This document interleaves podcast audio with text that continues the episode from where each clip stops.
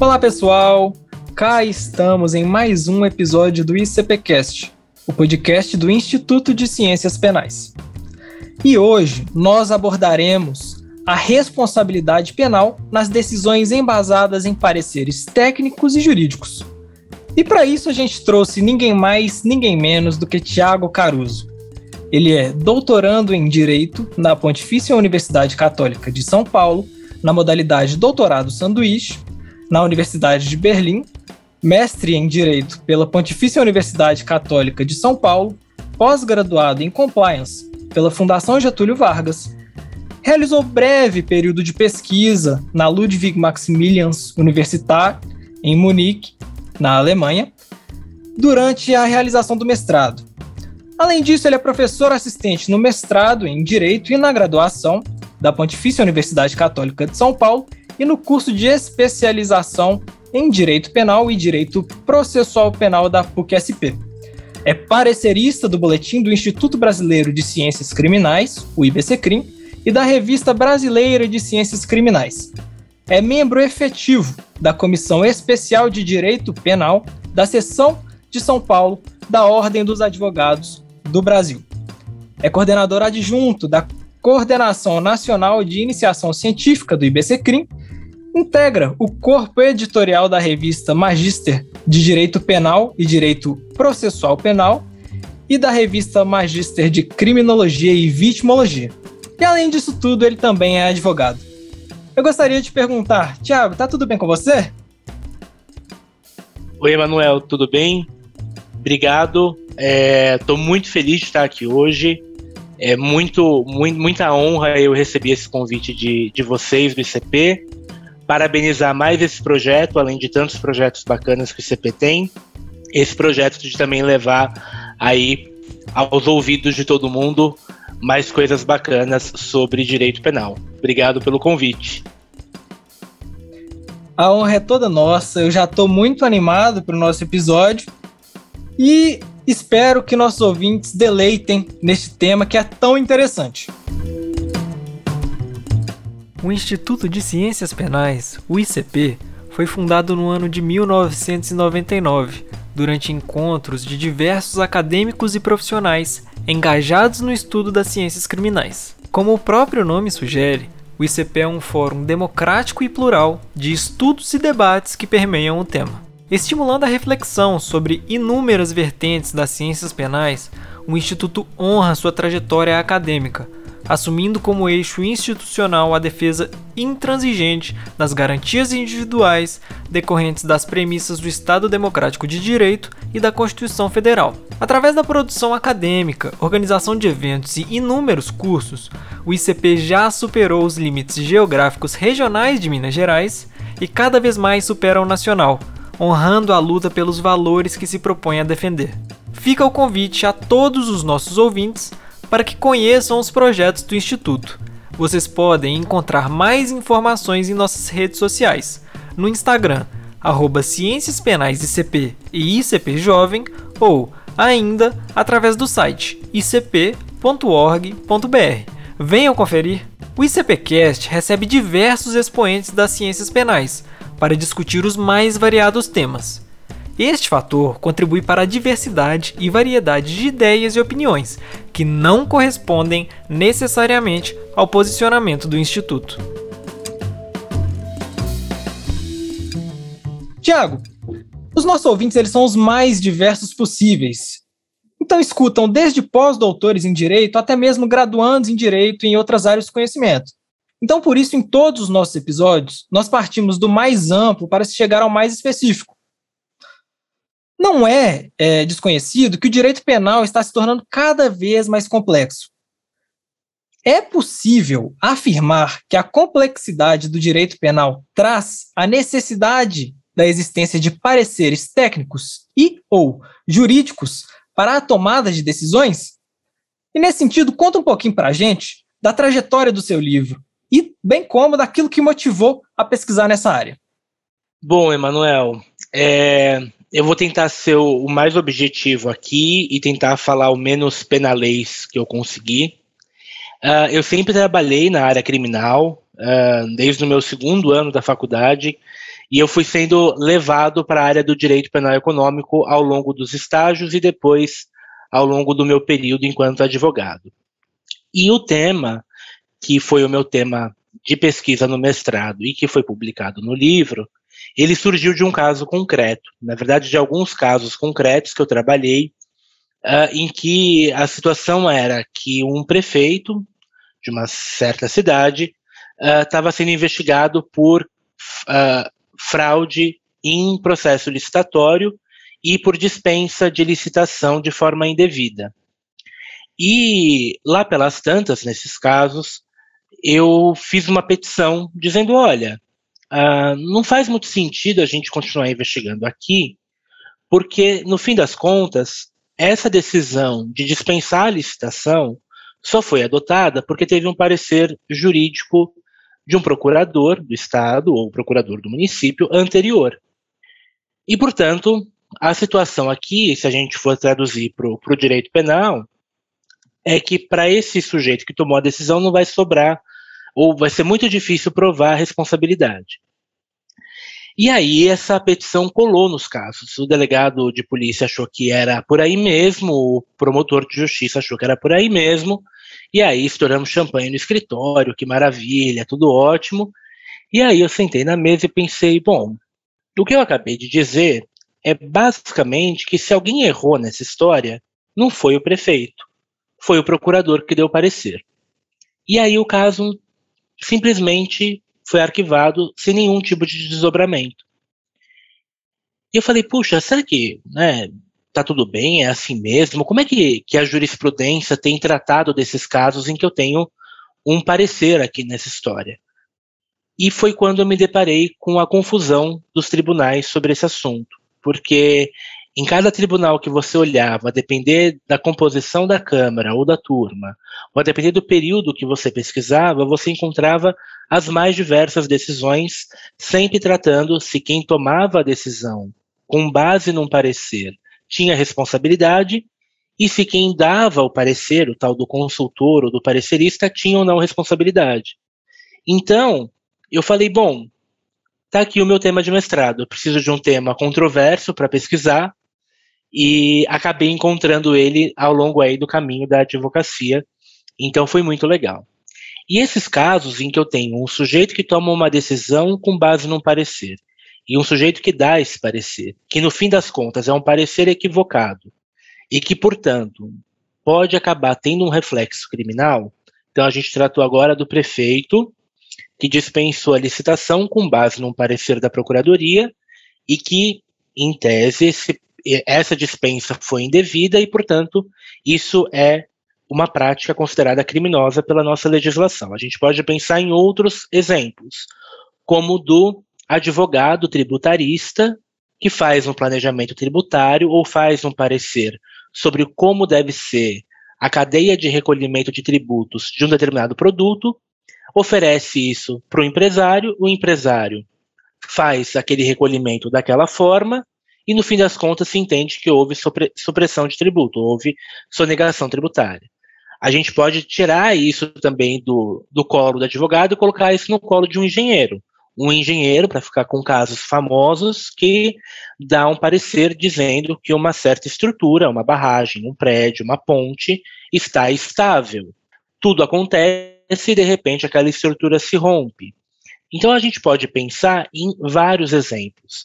Se a gente pegar, por exemplo, engenheiros químicos ou químicos puros de uma certa uh, indústria farmacêutica, uh, que vai preparar uma certa pomada para tratar de, de, de, de, inflamações, de queimaduras, e de repente essa pomada causa uma reação alérgica muito grande nas pessoas que usam. O parecer deles era que essa pomada não era a causa daquelas reações alérgicas. E aí se mantém a venda daquele produto. Isso é um caso parecido com o caso alemão, que é o caso do leather spray, mas uh, se mantém lá com base nesse parecer técnico desses químicos. Então a gente consegue enxergar esse tipo de caso em muitas situações do nosso dia a dia. E todos esses casos são casos complexos, não só para o direito penal. A nossa vida, as nossas relações sociais, elas estão mais complexas. Tomar uma decisão é difícil e tem sido cada vez mais difícil. Não basta a gente simplesmente refletir. Então, se a gente é dono de uma empresa, eu vou ficar aqui com o exemplo do advogado tributarista, porque eu acho que fica mais fácil de todo mundo ir visualizando ao longo da nossa conversa. Então, eu lá, dono da empresa, ou diretor financeiro da empresa, mas que não sei exatamente como que acontece o recolhimento daquele tributo. Não basta eu ficar refletindo eu comigo mesmo como que eu tenho que recolher, o, o que, que eu tenho que recolher, ou de que forma eu tenho que recolher. Se eu simplesmente fico refletindo comigo mesmo, tomo uma decisão sozinho e recolho um tributo A e não um tributo B, eu não vou poder usar isso como argumento de defesa lá na frente, dizendo que, olha, mas eu fiquei refletindo durante semanas. E a conclusão é que eu cheguei que era o produto, é que era o, o, o tributo A e não o tributo B. A ordem jurídica não vai aceitar isso como uma escusa, como uma desculpa. Ela vai exigir mais, ela vai exigir que eu me informe. Por quê? Porque eu estou num campo muito regulado. A parte tributária, fiscal, contábil é muito regulada.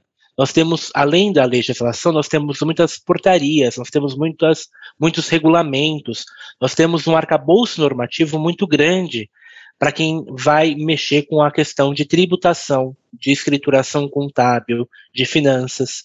Então não basta que a gente fique refletindo, a gente vai ter que buscar essa informação. E aí, uh, quando isso acontece, a gente tem essa relação que é o objeto da nossa conversa aqui de hoje, que é alguém que precisa tomar uma decisão, não basta ele refletir, ele tem que buscar essa informação em alguém que seja especializado, porque o assunto é complexo, ele recebe essa informação, essa informação ela é equivocada, ele toma a decisão com base nessa informação equivocada e no fim das contas aparentemente teria um reflexo criminal aqui, por exemplo, uma sonegação fiscal. Não é? E por que, que eu estou dizendo que a informação recebida tem que ser equivocada? Porque se a gente começar a falar que é um parecer fraudulento, que é um parecer que foi combinado para ele ser de uma determinada forma e não de outra, aqui eu já vou ter uma configuração de fraude, de dolo, né, muito, muito clara, e para esse tipo de caso, a ordem jurídica já encontrou respostas um pouco mais fáceis de se dar. O problema vai acontecer quando a gente não tem tão evidente que houve esse, essa comunhão de interesses para praticar um crime. Porque se eu digo que eu contratei um parecerista para me dar um parecer do jeito que eu quero, porque eu não queria recolher tanto tributo assim, eu estou dizendo que, na verdade, eu me associei com alguém para, no fim das contas, praticar uma sonegação. E para esses casos, a ordem jurídica, o direito penal, o código penal já tem respostas um pouco mais claras para a gente. Agora, quando eu estou na dúvida do que fazer eu peço informação para alguém e alguém me dá uma informação que está equivocada, mas que inicialmente eu não sei que está equivocada, e mesmo assim eu tomo essa decisão, é aí que a gente fica meio perdido. E agora? Eu que tomei a decisão, eu tenho alguma responsabilidade? E quem deu a informação, o advogado tributarista, tem responsabilidade? Porque se a gente simplesmente disser que quem toma a decisão com base num parecer nunca tem responsabilidade, porque sempre teve a diligência de buscar uma informação, eu crio um escudo para essa pessoa. Então, todo mundo que quiser praticar qualquer tipo de crime, basta se ancorar em qualquer parecer que vai ter lá a sua, a sua desculpa aceita pela ordem jurídica. E se eu disser que quem deu o parecer nunca vai responder pelo crime, eu também vou estar criando um escudo para quem dá a informação qualificada, uma informação técnica, uma informação jurídica. Significa que aquele técnico ou aquele, aquele especialista jurídico podem dar qualquer tipo de informação que eles nunca vão sofrer as consequências por aquele ato. Seja ele, tenha ele qual resultado uh, tiver lá na frente. E aí, então, diante desses casos que são difíceis, diante de julgados que são muito complexos, eu comecei a, a, a investigar essa história toda. E foi muito difícil. Por quê? Porque quase não se tem doutrina sobre isso. Aliás, traduzida para o português, tem uma única, um único livro sobre esse assunto, mas que tem um, um, um enfoque, uma abordagem diferente. Uh, é um assunto que ele é pouco debatido, não só no Brasil, mas no mundo. A gente acha poucas discussões em alguns artigos. Uh, Para o pessoal ter uma ideia, eu achei alguns artigos muito bons escritos nos Estados Unidos na década de 50, e depois esse assunto simplesmente morreu e, e não surgiu mais. Na Europa, muito pouco se falou. Os nossos julgados são muito, muito confusos, cada um atira para um lado, você fica sem conseguir uh, traduzir um, um, uma orientação sobre esse assunto clara. E, e eu só consegui é, fazer essa, essa pesquisa e uh, uh, encontrar alguns caminhos que me pareceram plausíveis, porque eu tive a ajuda de muita gente. É, essas pessoas estão citadas todas lá no livro. Para eu não esquecer de ninguém, eu não vou citar ninguém aqui, mas aproveito também para agradecer todo mundo que me ajudou nessa trajetória, porque foi muito difícil, tive que desbravar é, muitos caminhos. Então, foi mais ou menos daí que veio a trajetória para o livro. Cara, que bacana. Assim, é uma, é uma pergunta que eu sempre gosto de fazer para quem pesquisa, justamente para incentivar outras pessoas a pesquisarem, porque é uma área muito nobre, que no Brasil é extremamente necessária e cada dia eu tenho mais certeza de que está muito em falta. E ouvir relatos como o seu inspira muito. É muito legal saber de onde você partiu, qual a metodologia que você teve, como que você descobriu que aquilo era um problema, toda a sua pesquisa, toda essa ajuda que você teve, todo o processo é muito legal, é muito bacana mesmo. E já na primeira pergunta eu já já quebrei alguns paradigmas que eu tinha, porque quando a gente vê esse, esse título, a gente vê a responsabilidade penal nas decisões embasadas em pareceres técnicos e jurídicos. Você fala, não vou ter, não vou entender nada vou entender nada do que ele está falando, isso aqui está muito distante do meu cotidiano, nem ideia de onde que isso é, é aplicável, e na sua primeira resposta já demonstrou que está extremamente presente no nosso cotidiano, em questões, pode, pode estar presente em questões simples do nosso cotidiano. O próprio exemplo que você deu de remédios que podem dar algum, algum problema, a própria questão que aconteceu alguns anos atrás aqui em Minas Gerais, da barragem lá é, em Brumadinho, que inclusive eu tive a oportunidade de, de assistir alguns julgamentos, algumas sustentações orais, e assim, é um caso extremamente interessante, mas são questões que estão sim presentes no nosso cotidiano que a gente nem percebe. Muito interessante mesmo, assim, essa, essa sua resposta. Mas já levando a conversa para uma para um, um outro lado, é, nós sabemos que, que existem pareceres de diversas naturezas, sejam eles obrigatórios vinculantes, não vinculantes ou mesmo facultativos.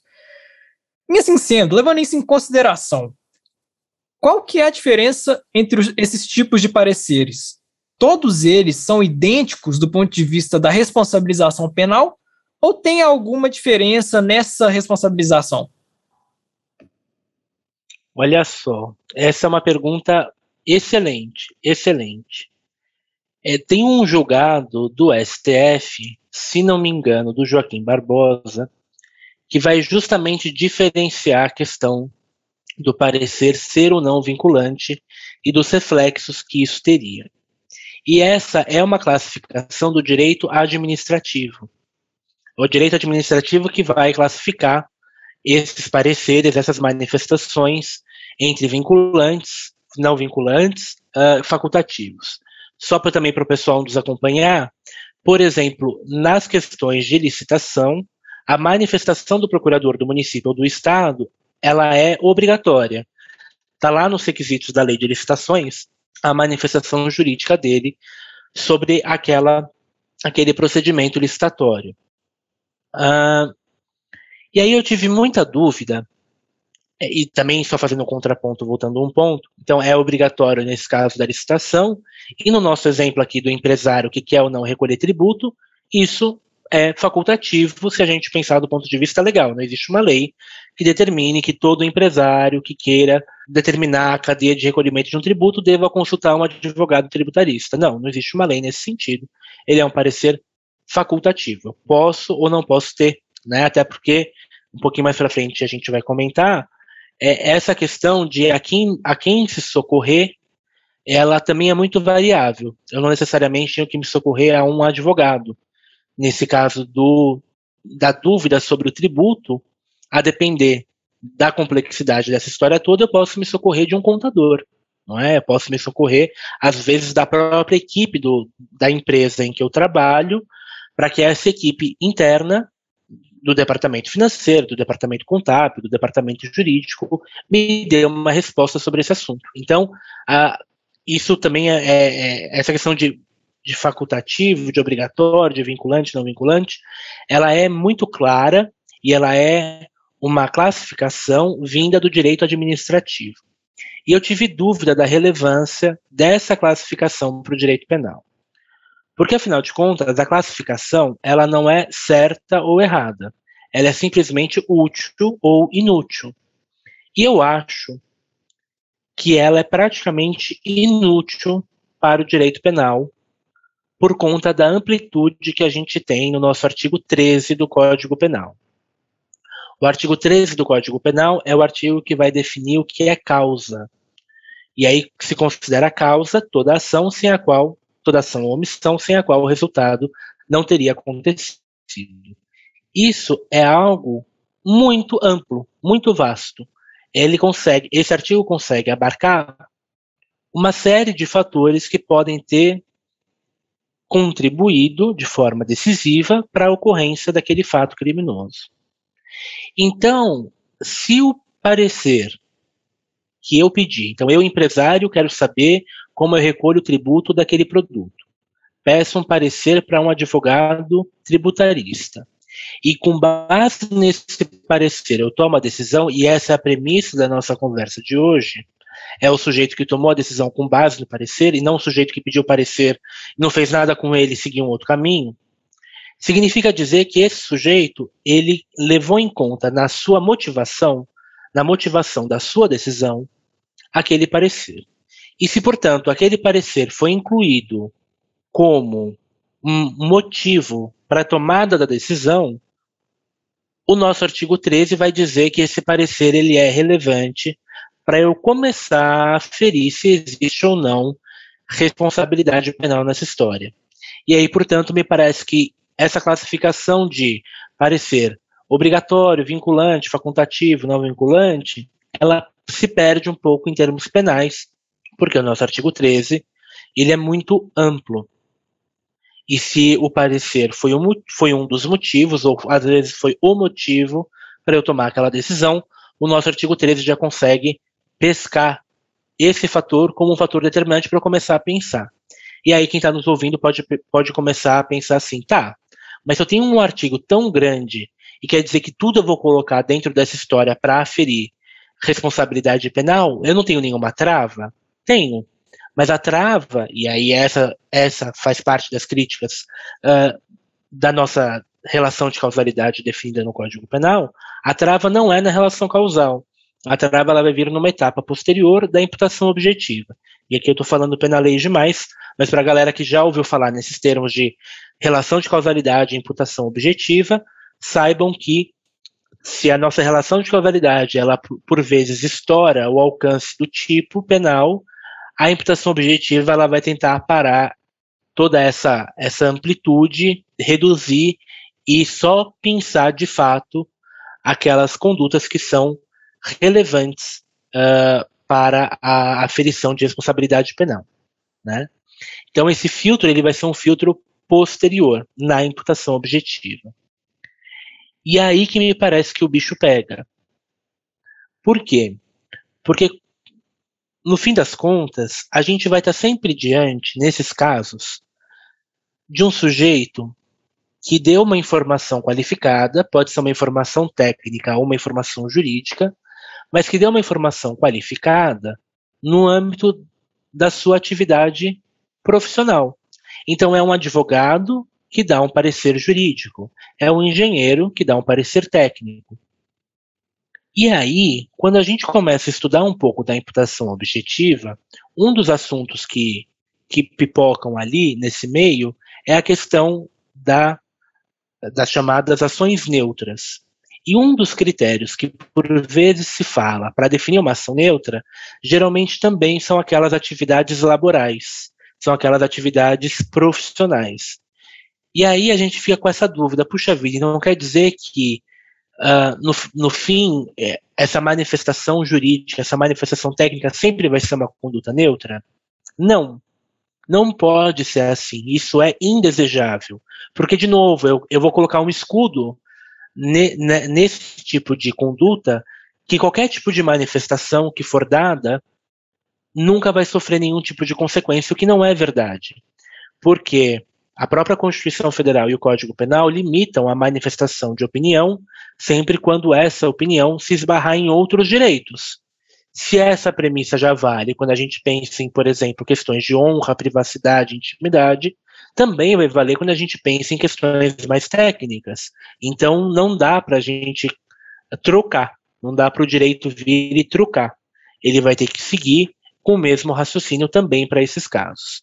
E aí foi justamente imaginar que tipos de critérios que vão dizer a relevância jurídico-penal ou não dessas contribuições que eu busquei desenvolver lá no mestrado e, e depois no livro. Então, em quais são os, os critérios, quais são os requisitos, quais são os indicativos que fazem com que essa manifestação profissional ultrapasse os limites do risco permitido e se transforme em um potencial risco proibido, sujeito ao todo escrutínio do direito penal, e a mesma coisa em relação a quem pediu a informação.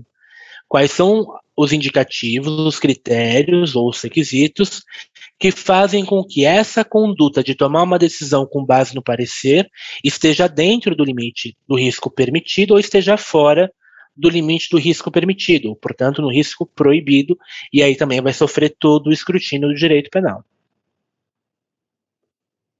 Nossa, mais uma aula em, em, em, uma, em uma resposta. No, quem está quem tá nos ouvindo deve estar tá percebendo o nível de conhecimento, o nível de especialidade que o Tiago pesquisou nesse assunto. Então, nossa senhora, eu tô assim impressionado mesmo, eu nem sei por onde começar. É, eu sempre acho muito legal que, especialmente no, no direito penal econômico, querendo ou não, você tem que visitar muitas outras áreas além do direito penal, porque envolve tudo assim. E por mais que às vezes você realmente tenha que visitar um direito administrativo, um direito tributário, ou muitas vezes um direito empresarial, é, muitas vezes essa é, essa contribuição da outra área do, do direito às vezes nem é relevante, né, para nossa discussão. Então, assim, essa pergunta é, na verdade, foi um colega meu que sugeriu, que eu inicialmente achei interessante. Eu falei, nossa, deve ter realmente muita, muita, muita discussão a respeito disso. Quando, na verdade, não é nada, era coisa da nossa cabeça, e é muito bom você ter esclarecido isso e ter é, demonstrado que, na verdade, a discussão está indo por um outro caminho, que é muito é, ligado na área, na área do direito penal, né? Que também é interessantíssimo.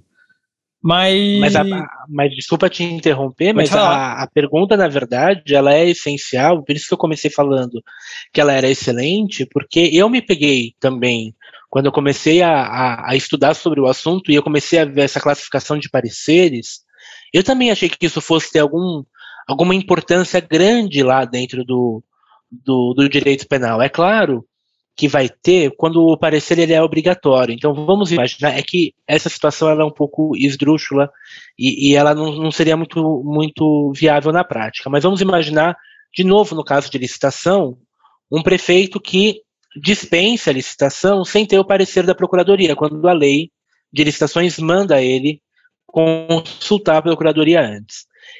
Isso vai ter uma relevância penal? Claro que vai, porque eu vou ter mais um argumento para dizer senhor prefeito, o senhor aqui não cumpriu sequer a legislação. Então, o senhor não pode dizer que o senhor tem aqui alguma desculpa para dar em termos de uh, legitimidade da sua dispensa, licitude da sua dispensa de licitação, porque sequer uma consulta a um especialista jurídico o senhor fez. Então, vai ter uma relevância nesse sentido mas eu também me peguei muito, e, e, essa também, aliás, eu queria fazer um alerta para tudo que nos ouvem, essas são as conclusões que eu cheguei na minha pesquisa, e isso não quer dizer que está certo, não quer dizer que está errado, não quer dizer que é bom ou ruim. Aliás, fica aqui já o convite para todo mundo que nos ouvir, me procurem nas redes sociais todas, quaisquer que sejam elas, ou peça o meu contato para o pessoal do ICP, E discutam comigo esse assunto, porque é sempre um prazer e eu sempre aprendo muito. Então, essa, na verdade, também é um pouco da minha, da das minhas conclusões ao longo da pesquisa que eu fiz.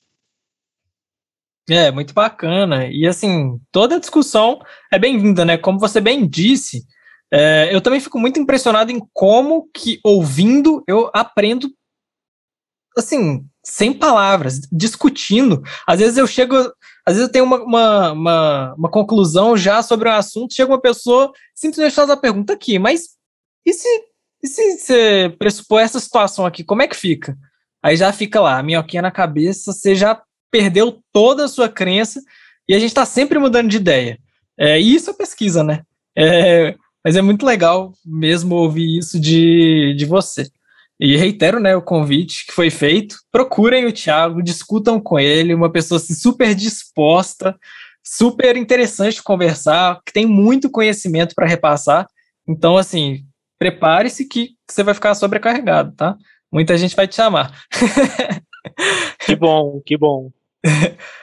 Tiago, é, eu queria fazer mais, mais uma pergunta, é, mais a respeito de quais são as, as semelhanças, diferenças, particularidades da responsabilização do parecerista e daquele que toma a decisão com base no parecer.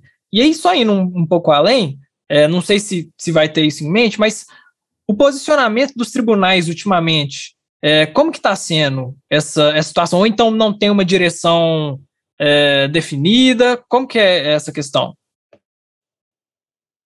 Perfeito. Eu vou, eu vou começar respondendo a última pergunta e volto para a primeira.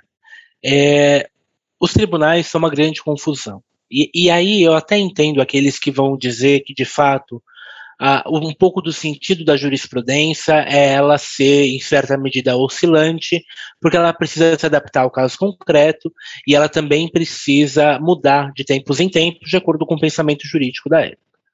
Por um outro lado, eu sou um pouco crítico dessa visão, porque a jurisprudência também é uma das fontes do direito.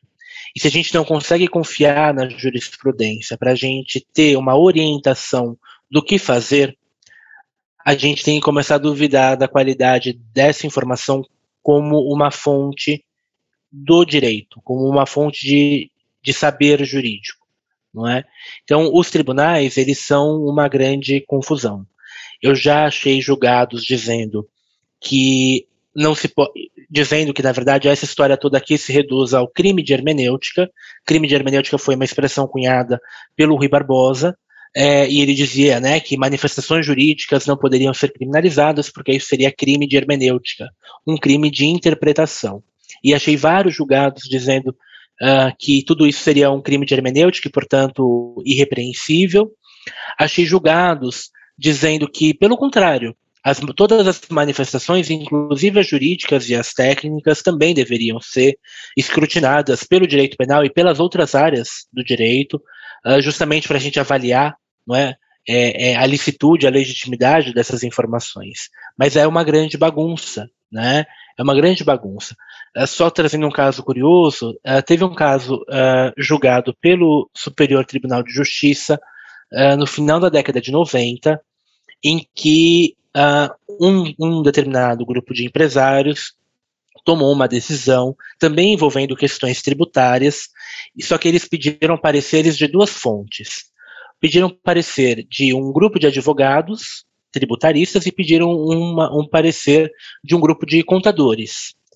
E aí, quando o caso começou a ser discutido judicialmente, porque de fato teria havido ali uma, uma possível sonegação fiscal, um recolhimento de tributo a menor, o caso foi levado uh, via habeas corpus até o Superior Tribunal de Justiça.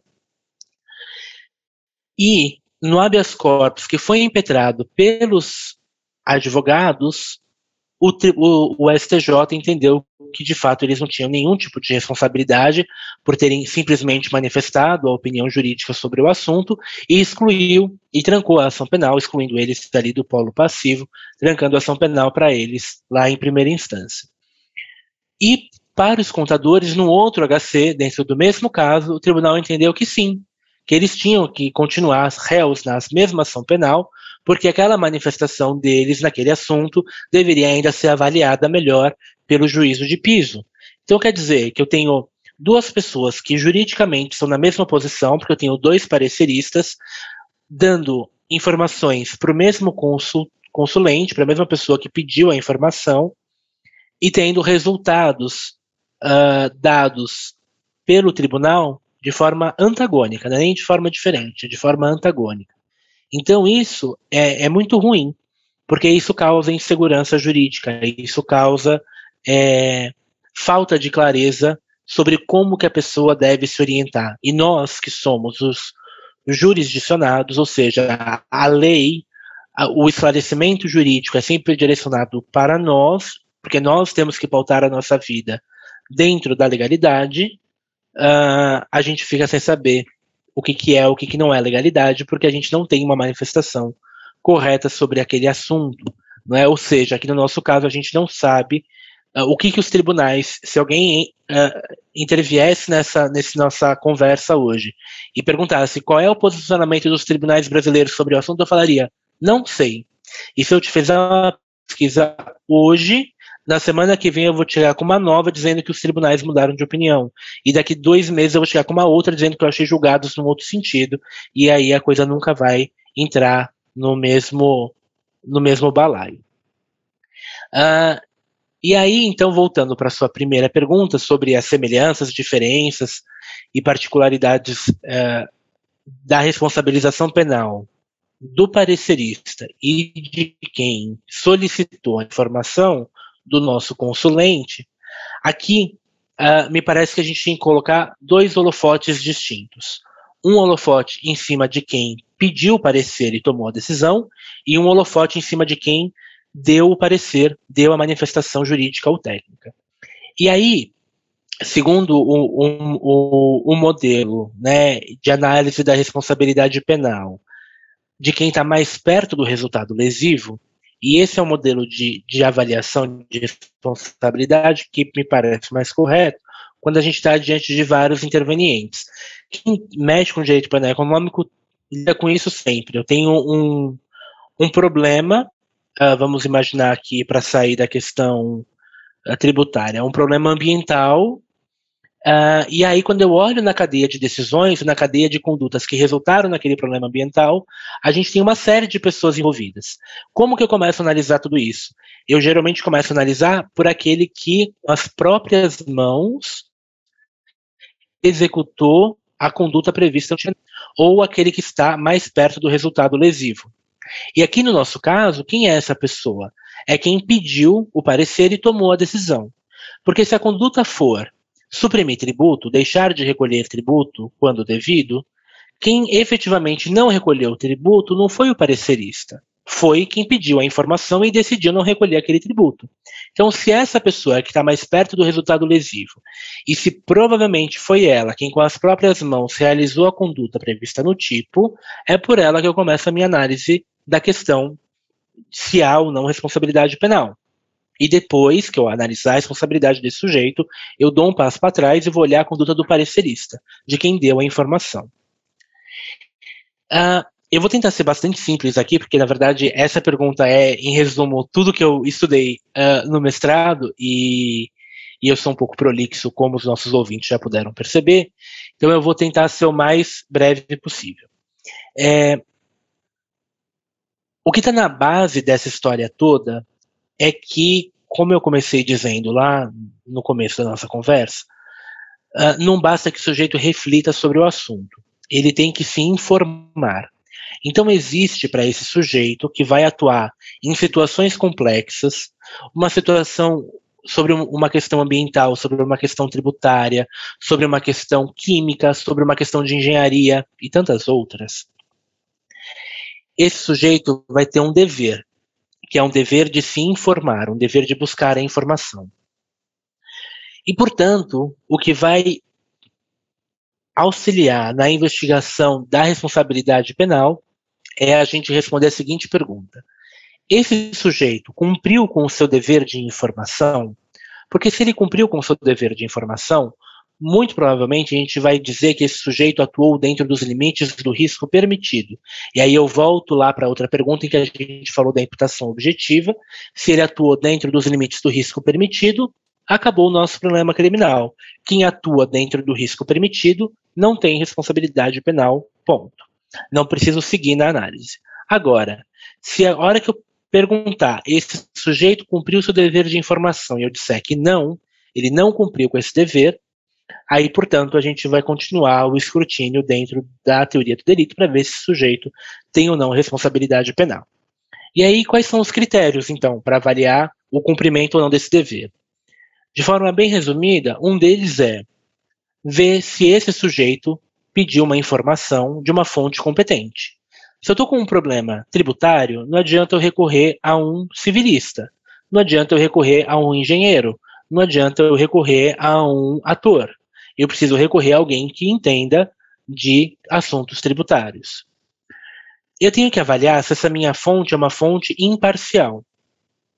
Por quê? Porque se esse sujeito tiver interesse na causa, e o, o parecerista ou consultor tiver algum tipo de interesse naquele resultado, ele pode ser que aquela opinião dele, que aquela manifestação dele não seja imparcial, ela seja enviesada.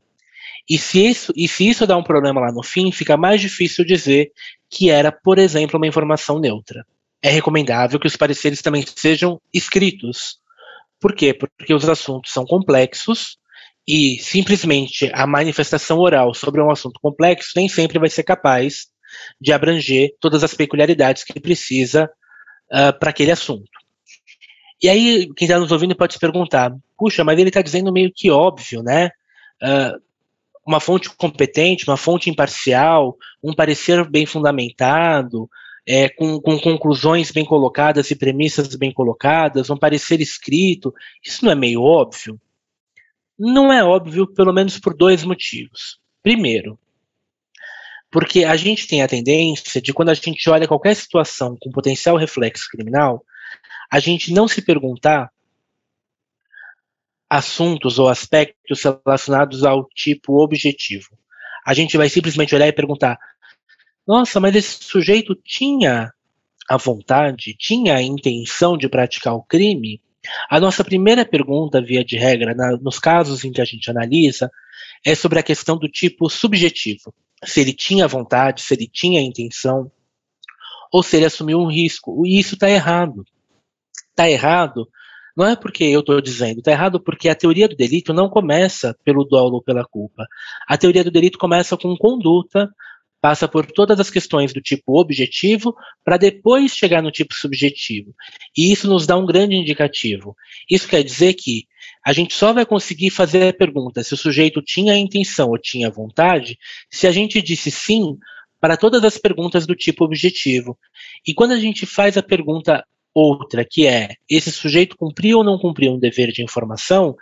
Essa é uma pergunta que está inserida dentro da tipicidade objetiva e não da tipicidade subjetiva. De modo que, repetindo o que eu falei no comecinho, se eu responder que esse sujeito cumpriu o dever de informação, a conduta dele está dentro de uma conduta do risco permitido e eu não vou precisar sequer perguntar se ele tinha a intenção ou se ele não tinha. Então, esse é um dos motivos pelos quais me parece que isso não é tão óbvio. E o segundo é porque a gente também não tem os critérios para guiar a análise desse tipo de caso. E de que forma esses critérios vão impactar dentro da teoria do delito. Porque por mais que a gente possa pensar que é razoável que o parecer seja escrito, que é razoável que a fonte seja competente, que é razoável que o parecer seja fundamentado, a gente ainda não conseguia, é, pelo menos não nas fontes que eu consegui alcançar durante a minha pesquisa, de que forma esses critérios, até um tanto óbvios, impactam na teoria do delito, impactam para o direito penal. Sejam nos aspectos objetivos, lá na imputação objetiva, sejam nos aspectos subjetivos dentro do dolo uh, e erro de tipo, seja também na culpabilidade dentro do erro de proibição. E aqui também, esse é um outro, um outro diferencial da minha análise, é que alguns estudos que eu encontrei discutindo esse assunto também já partiam direto para analisar a questão do erro. Se esses sujeitos que atuaram conforme o parecer e deram o parecer, atuaram ou não em erro, e que tipo de erro era esse? Essa é uma pergunta relevante, sim. O parecer técnico o parecer jurídico vão impactar de forma diferente na teoria do erro, isso é verdade, mas alguns critérios que a gente está tratando aqui também vão impactar já de saída lá na tipicidade objetiva e eles podem nos ajudar a resolver boa parte dos nossos problemas. E então, quando você me pergunta quais são as semelhanças e as diferenças da responsabilidade de quem pede um parecer e de quem dá o parecer, é na verdade onde eu vou colocar a minha lupa, onde eu vou colocar o meu holofote porque esses sujeitos vão ter deveres correlatos.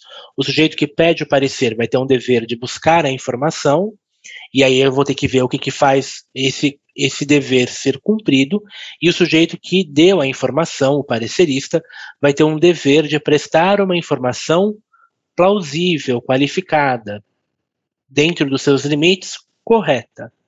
Agora, a correção daquela informação não é exigido pela ordem jurídica. Por quê? Porque não é aí que vai recair o desvalor.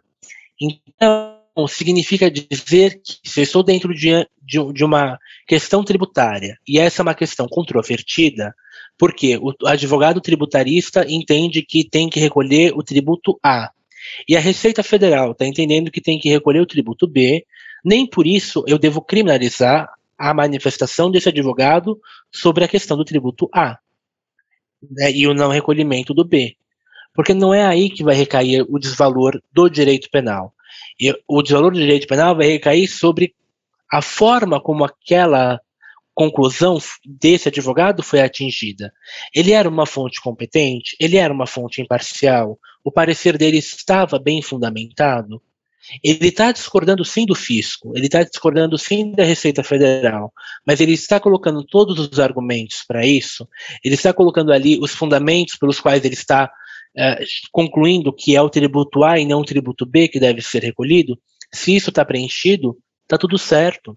Se isso está preenchido, essa manifestação jurídica dele, nesse aspecto, não vai poder ser reprovada pelo direito penal sob pena de eu começar também a criminalizar todas as opiniões, o que também não é desejável pela ordem jurídica. Então, uh, eu vou ter que olhar para essa situação em dois momentos diferentes, começando por quem pediu a informação e depois caminhando um passo para trás para quem deu essa informação e ver se o, esses dois sujeitos cumpriram ou não cumpriram os seus respectivos deveres de informação. Se cumpriram, muito provavelmente eu vou estar diante de um risco permitido. Se não cumpriram, significa que eu vou continuar caminhando na teoria do delito para avaliar a questão, agora sim, do elemento subjetivo, do dolo e da culpa, a questão do erro, a questão da antijuridicidade e a questão da culpabilidade com erro de proibição. Assim, mais uma vez, uma resposta perfeita, nossa, muito interessante. Eu acho que quem tinha alguma dúvida em relação a esse tema, não tem mais. É, um ponto que, que eu achei assim curioso, mas ao mesmo tempo estarrecedor, é o exemplo que, que, que você deu dos, dos advogados e dos contadores que tiveram assim resultados igual você mesmo falou antagônicos. Antes fossem diferentes. Se fossem diferentes seria menos pior, mas assim antagônicos é uma coisa assim complicada.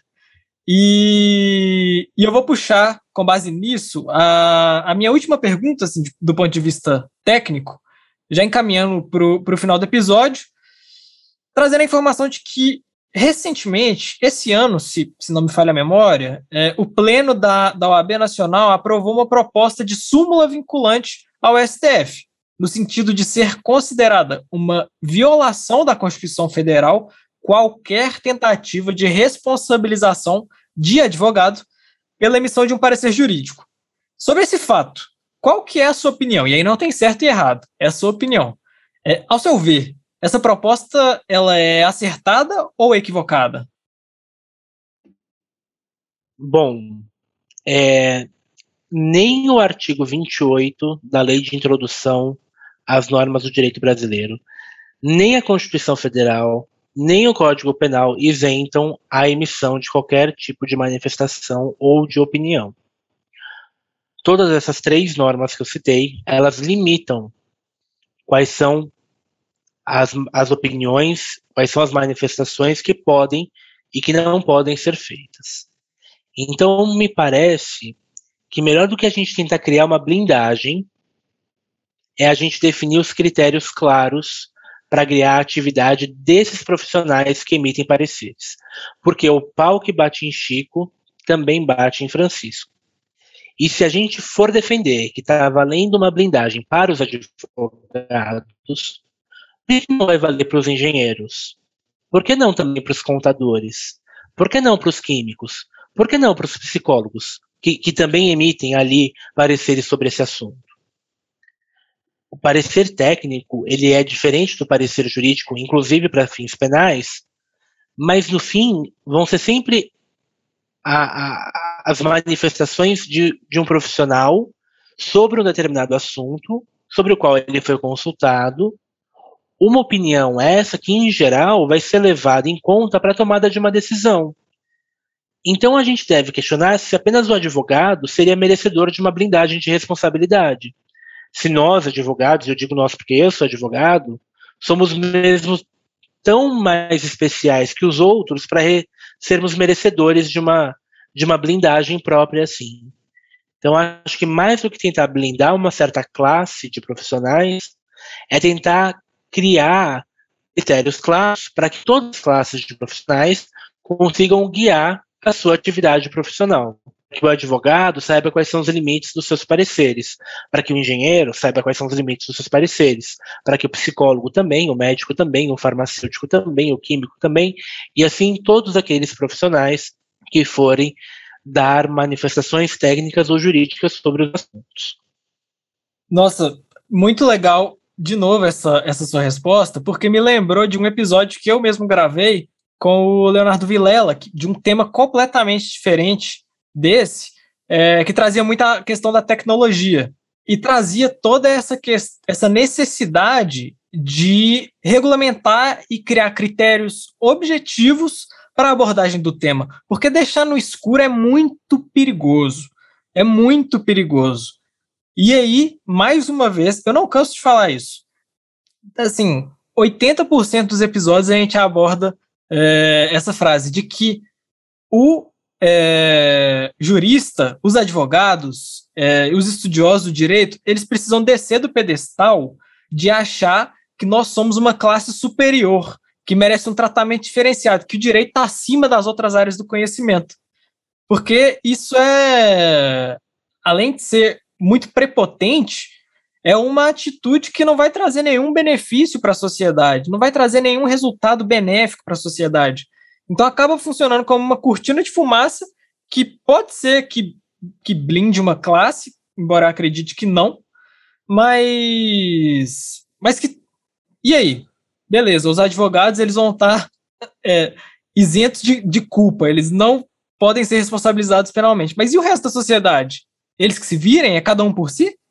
Acho que não funciona dessa forma.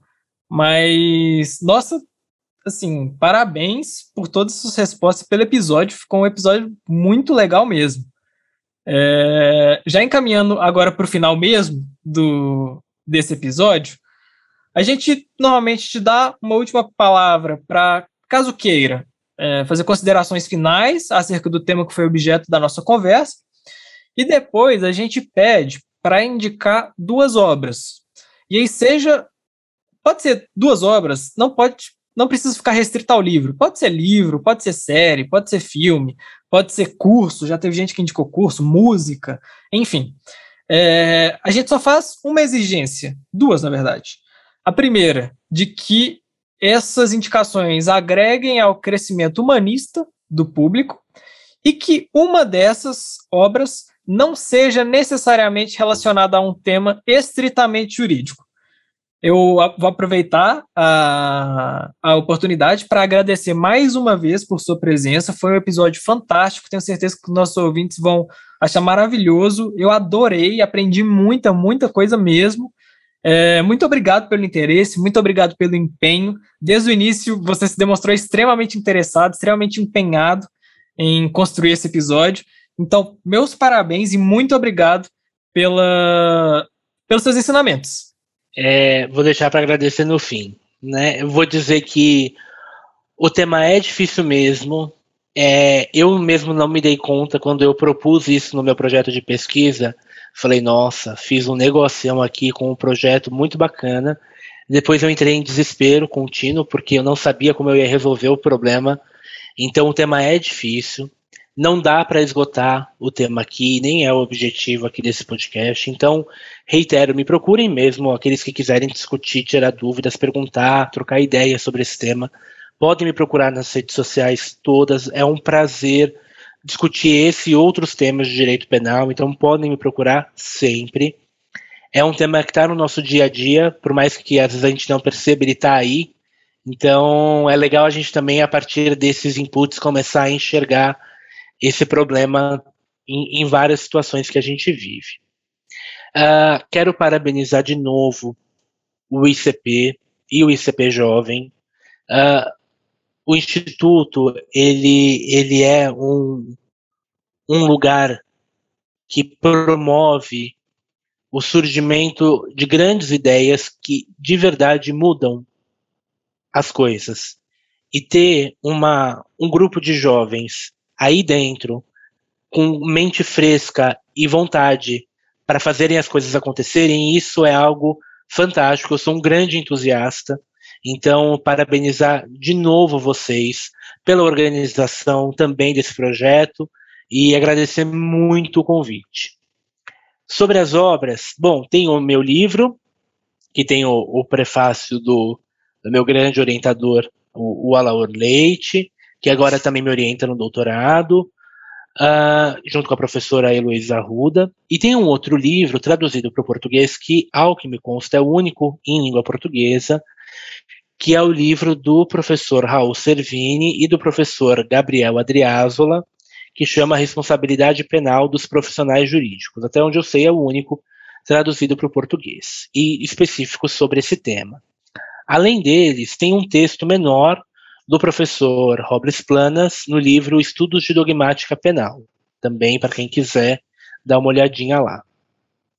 E não jurídico, eu estava até conversando com o Emanuel antes, dizendo que é difícil pensar porque o assunto ele é bem jurídico e bem penal. E aí, quando me fizeram essa pergunta, o que me veio à mente foi o filme A Origem, uh, que é estrelado pelo Leonardo DiCaprio, e que ele não tem, já adianto, nada a ver especificamente com o problema que é tratado aqui.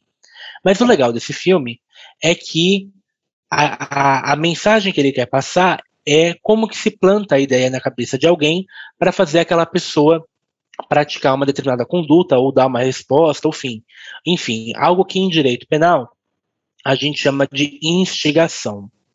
Então, é, no fim das contas, muitas vezes nos casos de responsabilidade penal envolvendo pareceres, a gente vai estar diante de instigadores de pareceristas ou de consultores que plantaram uma ideia na cabeça do sujeito e esse sujeito tomou aquela decisão por causa daquela ideia que foi plantada. E no filme A Origem é um pouco disso, desse racional de como plantar a ideia na cabeça de alguém. Um, eu acho que era isso. Uh, Emanuel, de novo, obrigado por você ter conduzido brilhantemente esse podcast. Uh, sei que você não está sozinho nessa, então também já vou agradecer a todo o seu time que está aí desse lado. Dizer que foi um grande prazer poder conversar com vocês hoje.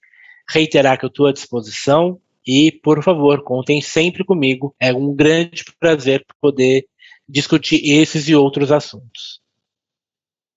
Ah, muito legal. E assim, conduzir perfeitamente fica muito fácil quando a gente tem uma pessoa desse calibre do outro lado. É muito fácil, a conversa flui muito fácil. Enfim, o episódio ficou ótimo. A gente agradece de novo a presença e todo o empenho. E com isso, pessoal, a gente chega em mais um fim de um ICPcast. Eu espero de verdade que vocês tenham gostado, como eu gostei, e até um próximo episódio.